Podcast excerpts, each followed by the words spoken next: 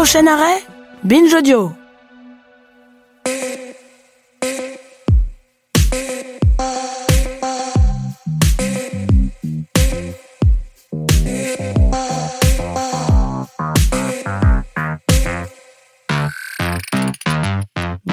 Tous, fifoulous du cinéma et oufada de la science et tous ceux qui nous écoutent en se demandant ce qu'ils vont pouvoir raconter à leur si à la prochaine séance car vraiment ces dernières semaines n'ont pas été palpitantes. Dans tous les cas, bienvenue dans ce nouvel épisode de 7ème Science où le 7ème art la ramène sa science, un podcast produit par Binge Audio et Sorbonne Université. Le principe est assez simple, on prend un film, on se pose des questions plus ou moins énigmatiques et on fait répondre un ou une expert experte. Ce mois-ci, le film choisi est Happiness Therapy de David O. Russell. Et la question que je me pose, que tout le monde se pose, c'est comment mieux appréhender les troubles de l'humeur. Pour cela, nous allons nous renseigner sur ce qui se cache derrière ce terme, sur la manière dont ces troubles sont traités et sur l'évolution du regard porté sur la santé mentale. Pour cela, nous avons à notre côté un expert, Jean-Victor Blanc, médecin psychiatre à l'hôpital Saint-Antoine et chargé de cours à Sorbonne Université. Il est spécialisé dans la prise en charge des nouvelles addictions et du trouble bipolaire. Par ailleurs, il a écrit Pop MC, édité chez Plomb en 2019 et anime un ciné-club au Brady et un cycle de conférences au MK2 sur le sujet, ainsi qu'un festival qui s'appelle lui aussi Pop MC, dont la prochaine édition se tiendra du 24 au 26 novembre prochain au Grand Control à Paris. Bonjour Jean-Victor. Bonjour.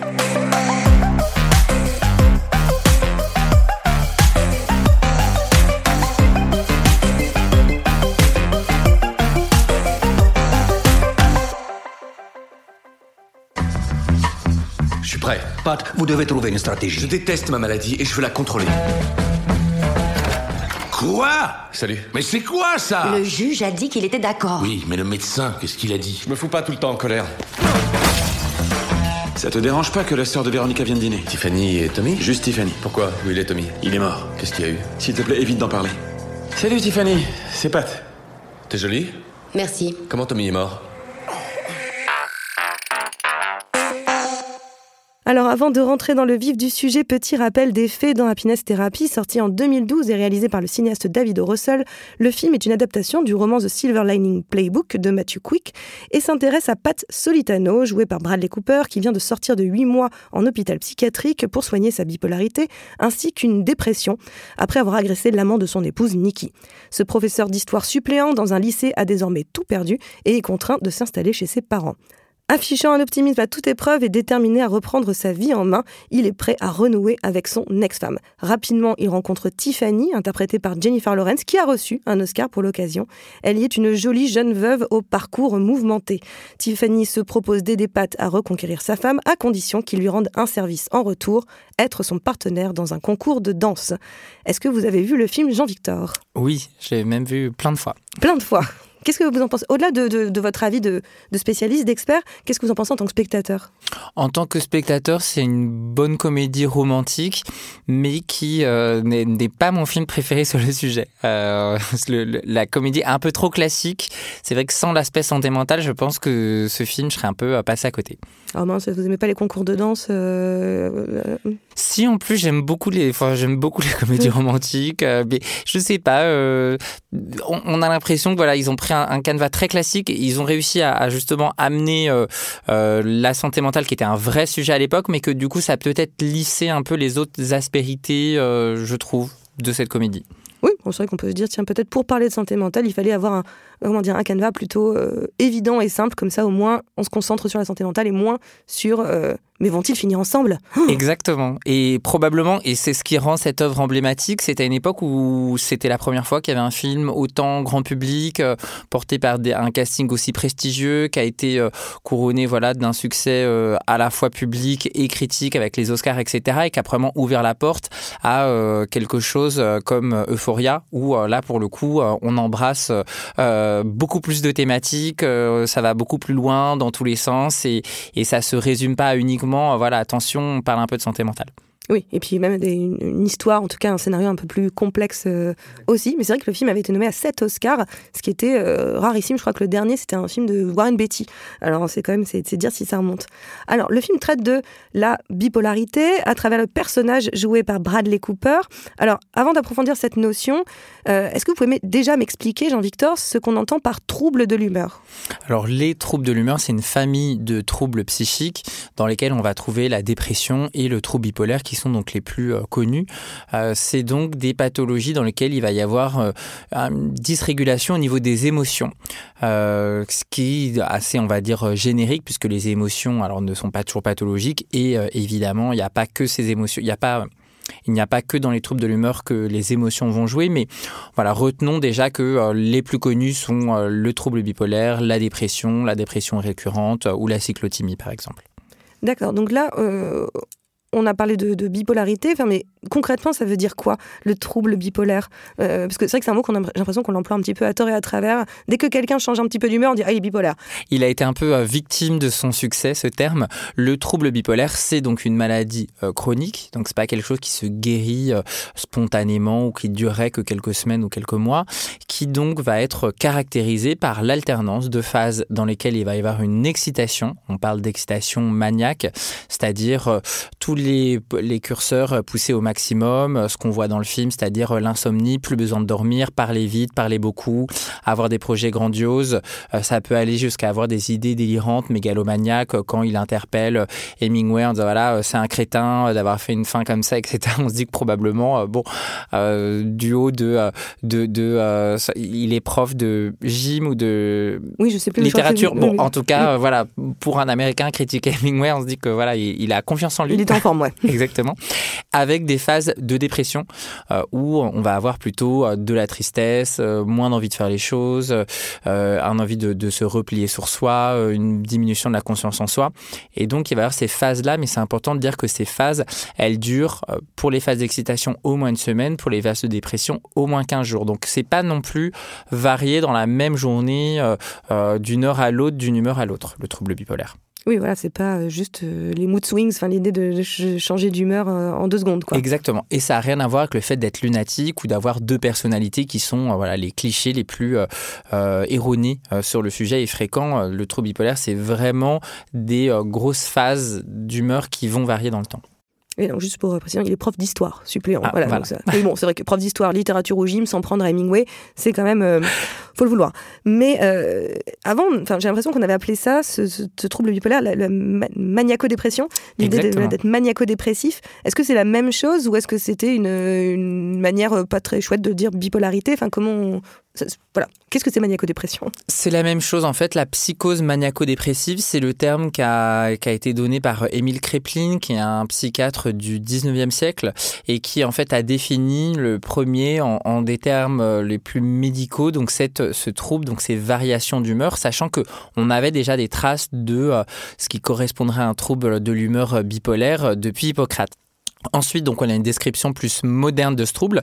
Il se trouve qu'il a été euh, changé euh, à l'initiative du DSM, qui est un outil diagnostique euh, statistique et manuel qui vient des États-Unis, lors d'une mise à jour dans les années 80, qu'on est passé du terme de psychose maniaco-dépressive à celui de trouble bipolaire, ce qui finalement a été une certaine chance pour les patients, puisque le terme est beaucoup moins stigmatisant et a fait que la maladie a été beaucoup moins stigmatisée, que pour les personnes concernées, c'était plus facile de porter le nom du trouble, c'était moins effrayant. Et finalement, ça a permis euh, euh, qu'on en parle beaucoup plus de ce trouble. Euh, et c'est quelque part un, bon exemple qui montre que quand finalement on change un terme stigmatisant, ça permet d'améliorer son inclusion dans la société.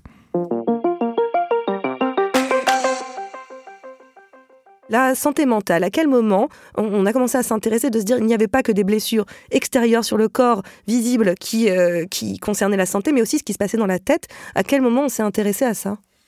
Ce qui est très intéressant, c'est de voir que déjà, ça a toujours été a existé euh, finalement. Euh, si on remonte, je ne sais pas, au suicide de Cléopâtre, bon, bah, en fait, on se rend compte que la santé mentale, ça n'a rien de nouveau.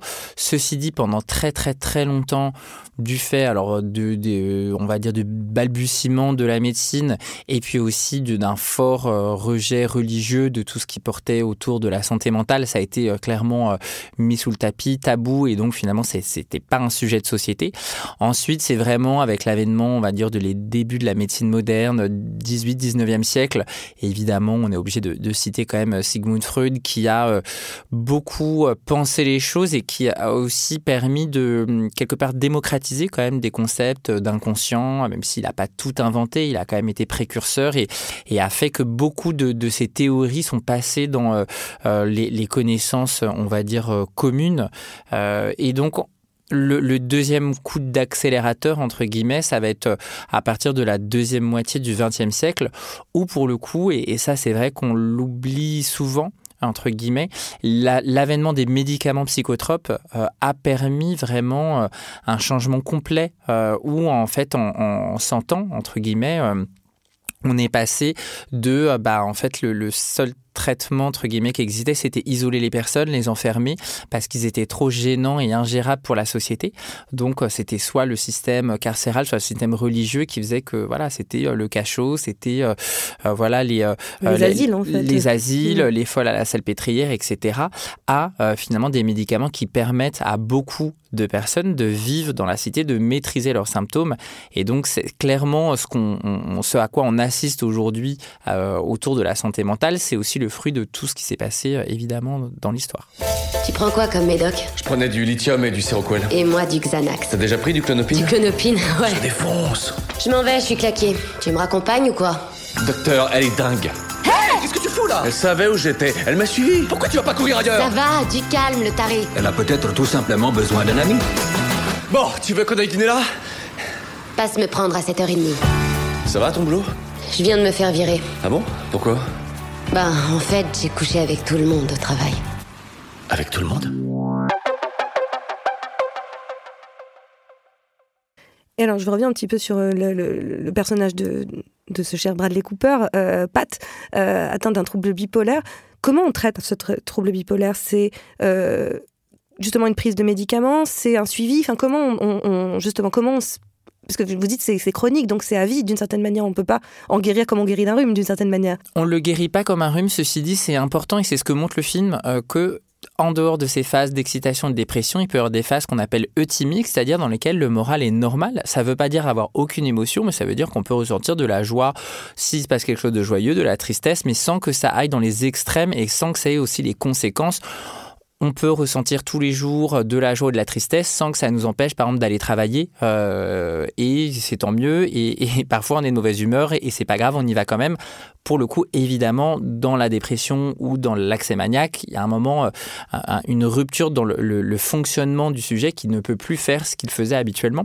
Donc, ce qu'on voit dans le film, c'est que notamment avec des médicaments, et là-dessus, le film, pour le coup, était assez avant-gardiste et, euh, assez drôle d'ailleurs, lorsqu'ils font des blagues, notamment avec Autour de ah bah toi tu as eu tel médicament, euh, euh, celui-là euh, tu es dans l'espace, celui-là je l'aime bien, etc. etc. Et qu'on le voit prendre son médicament, on voit qu'il le prend pour atteindre son équilibre et que c'est pas dramatisé, c'est pas culpabilisé, c'est pas l'injection, euh, de coucou, tout ça. On est dans finalement quelqu'un qui à un moment prend soin de sa santé et ça j'ai trouvé ça très positif et c'est comme ça globalement, on va dire le on peut dire que euh, le traitement médicamenteux va permettre une, une base finalement euh, pour équilibrer euh, avec des, des traitements qu'on appelle les stabilisateurs de l'humeur ou les thymorégulateurs et qu'ensuite ça va permettre tout le reste, c'est-à-dire la psychothérapie, éventuellement d'autres moyens comme la relaxation, la méditation, l'art-thérapie, etc., la sociothérapie et puis finalement le fait que la personne va bien et, arrive ensuite à, à, reprendre son chemin, son travail, ses relations. Donc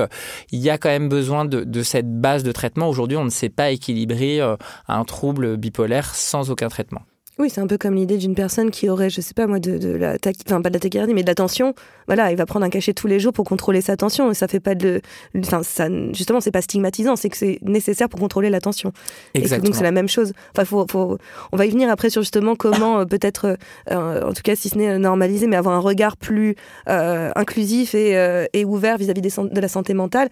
Mais ça, ça, ça, contribue beaucoup à ça de se dire tiens en fait, bah, comme quelqu'un qui aurait de la tension, bien sûr, qui, qui prend soin de lui tous les jours. Euh, il y a un autre personnage, vous l'avez mentionné, Tiffany. Euh, elle. Euh, donc oui, d'ailleurs, Jennifer Lawrence, l'Oscar pour, pour sa performance, et on peut dire que c'est une performance qu'elle fait dans le film. et donc dans le film, elle est considérée, je reviens un tout petit peu sur son personnage, une veuve, jeune veuve qui a perdu son mari policier et qui a tendance à coucher un petit peu avec tout ce qui, qui l'entoure euh, et qui a quelques excès d'humeur aussi. Euh, et on dit qu'elle est nymphomane. Je crois que c'est ça qu'on dit dans le film. Euh, et c'est vrai que nymphomane, c'est un mot, même moi j'ai l'impression que c'est un mot très péjoratif. Dès qu'on veut parler d'une femme qui a tendance à, à vivre sa sexualité, c'est une nymphomane. Donc est-ce que nymphomane est un terme médical? Non, c'est un terme alors qui euh, historiquement était médical, mais euh, qui aujourd'hui n'a plus de sens. C'est pas un terme qu'on utilise euh, pour parler de ce qui se rapprocherait de la, nymphomanie, on pourrait parler d'addiction par exemple sexuelle ou de d'hypersexualité.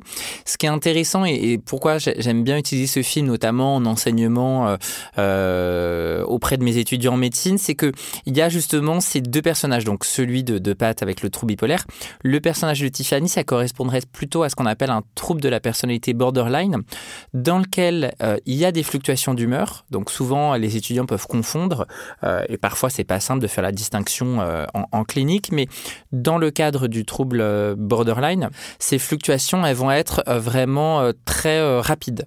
Et c'est ce qu'on voit dans le, dans le film.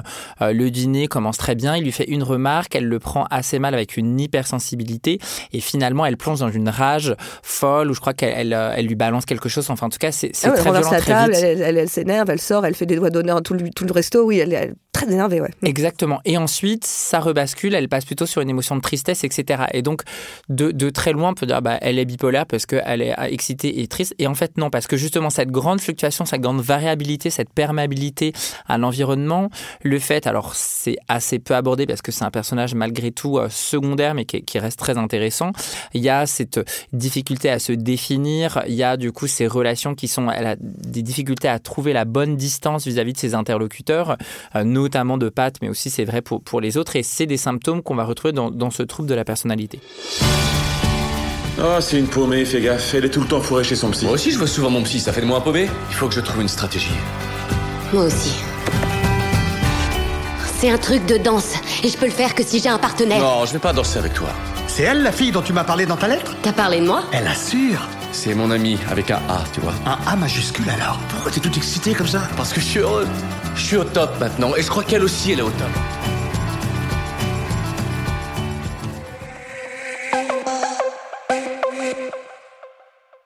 Comment on fait la différence, par exemple, entre quelqu'un qui serait atteint d'un trouble de la personnalité borderline et quelqu'un qui, en fait, a, euh, est d'une certaine manière lunatique ou cyclotimique ou qui a des, des voilà, des, des sautes d'humeur euh, Comment on arrive à déterminer que d'un seul coup, là, il y a besoin de, vraiment d'un traitement peut-être médicamenteux ou quelqu'un avec qui on doit plus euh, aller de, sans médicaments ben, voilà, Moi, je me pose toujours cette question-là. Quelles sont les, comment on arrive à trouver les limites en tant que, que professionnel? Alors, c'est une question qu'on se pose un peu pour tous les diagnostics, mais dans, dans ce qui va être euh, on va dire, universel à, tous les troubles, il va y avoir un, le fait que ça génère une souffrance. Donc, euh, si la personne ne souffre pas de ces variations d'humeur, bah, finalement, euh, nous, en, psychiatrie, on a, suffisamment de travail pour pas aller enquiquiter des gens qui n'en ont pas besoin et qui ne sollicitent pas.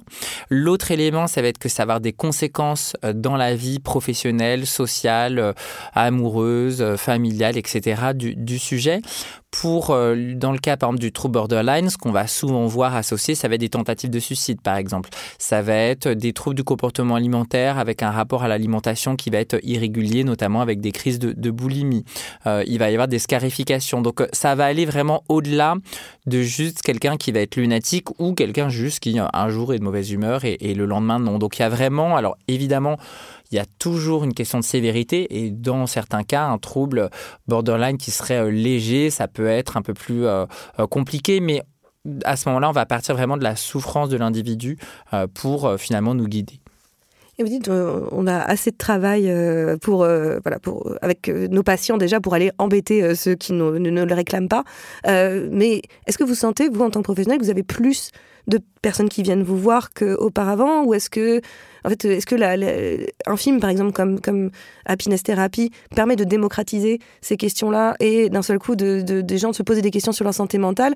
Est-ce que voilà, vous avez senti un changement sur peut-être l'appréhension de ces questions de santé mentale? C'est une question qui est, très vaste et complexe. Alors euh, oui, probablement euh, les, chiffres épidémiologiques le montrent et ça s'est accéléré depuis le Covid. Il y a de plus en plus de personnes qui ont euh, des troubles psychiques et qui ont besoin de consulter. Il y a aussi en face le fait qu'on était déjà saturé le système de soins en psychiatrie avant le Covid et donc forcément une explosion de la demande de soins face à des ressources qui sont les mêmes, voire qui diminuent. L'équation, elle n'est pas très bonne. Ce qui est certain, c'est qu'il y a un mouvement de société en ce moment autour du fait que qu'il y a plus de visibilité, notamment de certains troubles. C'est beaucoup vrai pour le trouble bipolaire, qui a été euh, vraiment euh, abondamment traité dans des séries comme Homeland, comme Euphoria dont on en parlait, le film Happiness Therapy et une autre série qui s'appelle Empire. Enfin, il y a eu énormément de personnages fictionnels. Il y a eu énormément de célébrités.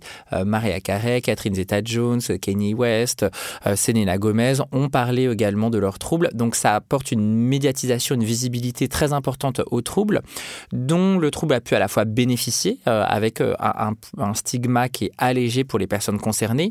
Le, quelque part, revers de la médaille peut être que certaines personnes, du coup, arrivent avec ce diagnostic alors que c'est autre chose de alors que c'est d'un autre trouble dont il souffre, voire pas de trouble. Donc c'est sûr qu'il n'y a pas que du positif, mais malgré tout, ça amène quand même vraiment beaucoup de personnes à consulter. Et nous, en tant que, médecins, c'est notre rôle aussi de dire, euh, en fait, bah non, ce que vous avez, c'est pas un trouble bipolaire, c'est autre chose, ou c'est pas quelque chose qui relève de, la psychiatrie.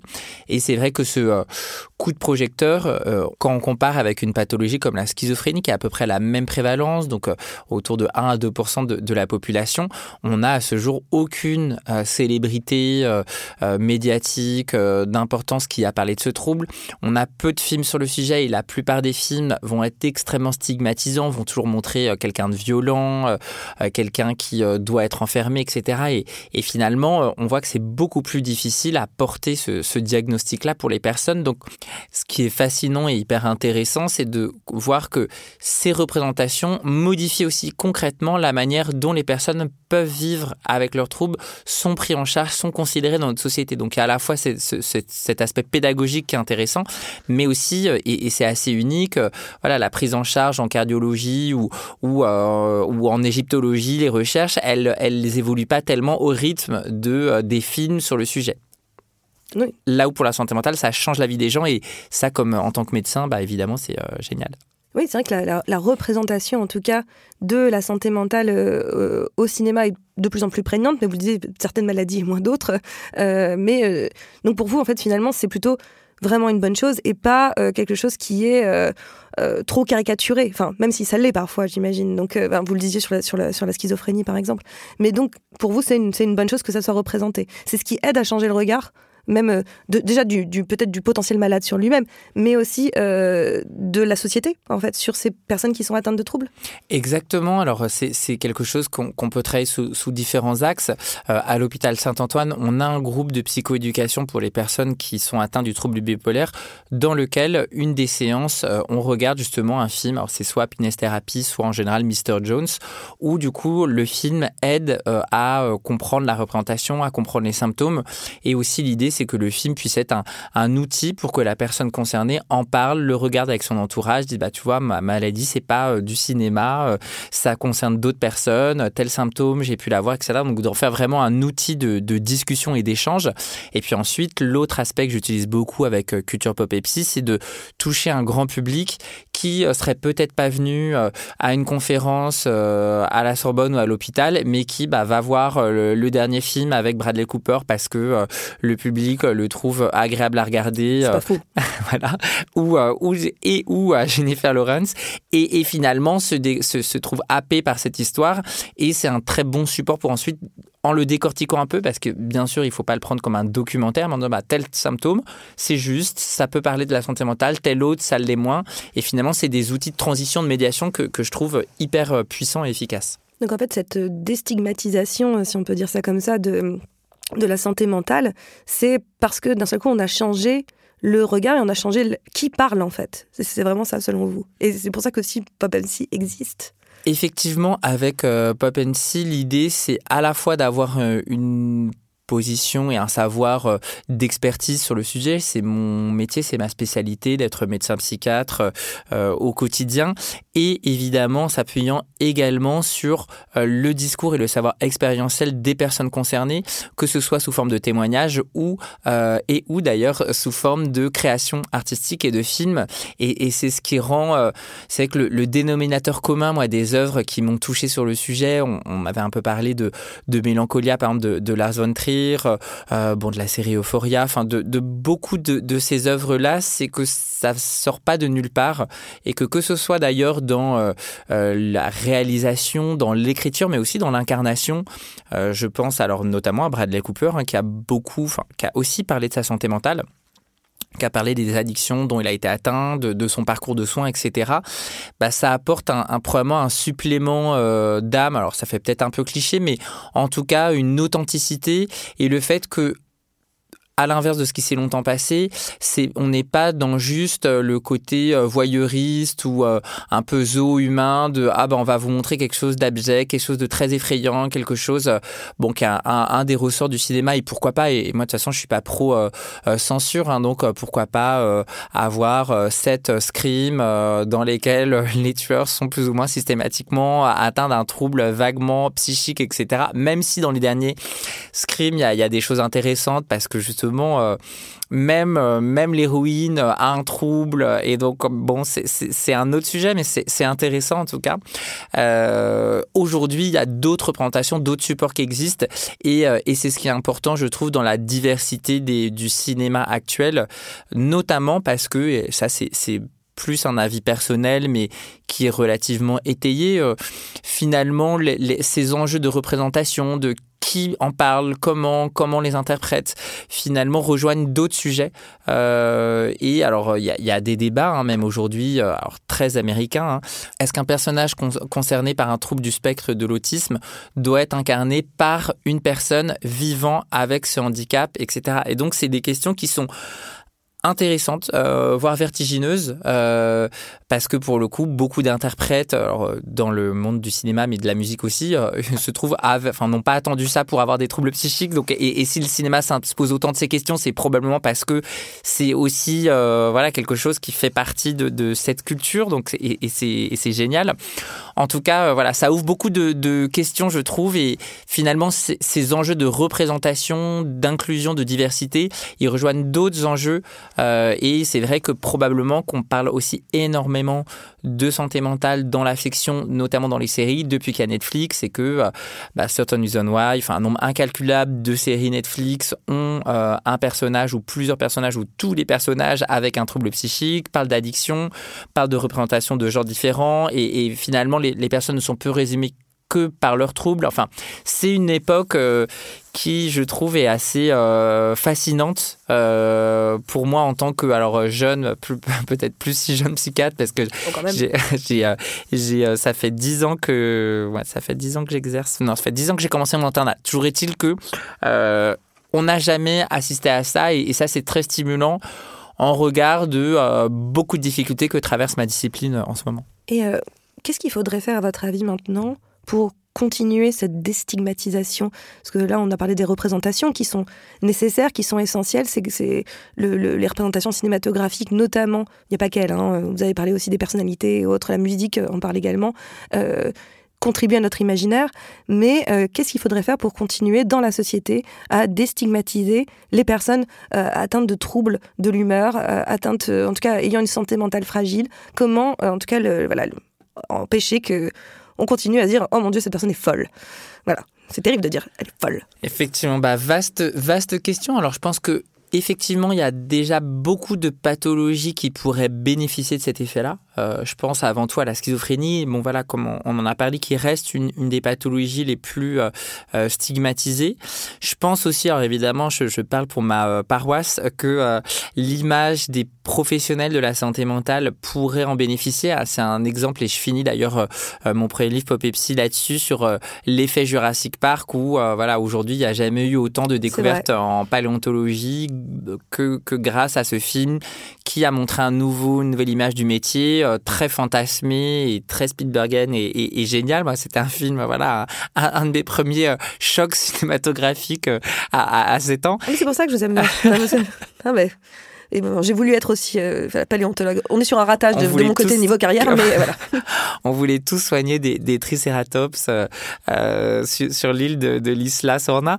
Bon, toujours est-il que ça, ça, a permis de changer concrètement. Euh, l'image d'une discipline. C'est vrai que la santé mentale traverse euh, une zone de turbulence depuis pas mal de temps, mais on a aussi un manque de vocation et j'espère qu'un jour le cinéma pourra aussi réussir à traiter ça d'une autre manière et, de pourquoi pas créer des, des vocations puisque Euh, je crois beaucoup en la déstigmatisation et c'est une des priorités, mais évidemment, ça va pas résoudre tous les soucis et que euh, à un moment, euh, certains de, de mes collègues sont peut-être plus mitigés que, que moi parce qu'il y a aussi le, le, le, fait de se dire oui, si on, on, peut encourager des gens à consulter, mais en face de ça, il faut qu'il y ait les mais ressources. Qu'est-ce que politiquement on peut faire aussi parce qu'il y a peut-être un manque de ressources pour la psychiatrie. Exactement. Sauf que euh, moi, mon point de vue là-dessus, c'est que euh, en fait, le politique, il changera euh, à partir du moment où il y aura un débat de société, à partir du moment où les représentations elles évolueront. Les euh, hommes et, femmes politiques euh, ont eux-mêmes leur représentation souvent extrêmement stigmatisante et, finalement, bah, comme tout le monde, j'espère, ils vont un peu au cinéma, ils regardent un peu de quoi on parle dans les médias, peut-être qu'ils ont un abonnement Netflix et que petit à petit, là aussi, finalement, on, va permettre de, faire bouger les lignes et, et d'améliorer finalement l'inclusion des, des personnes concernées. Je sais que tu veux pas écouter ton père, mais quand la vie t'offre une chance à un moment pareil, c'est un péché de ne pas la saisir. Je vais vous dire, moi, ce que je crois. Il faut s'accrocher, et si on reste positif, on a droit à un rayon de soleil.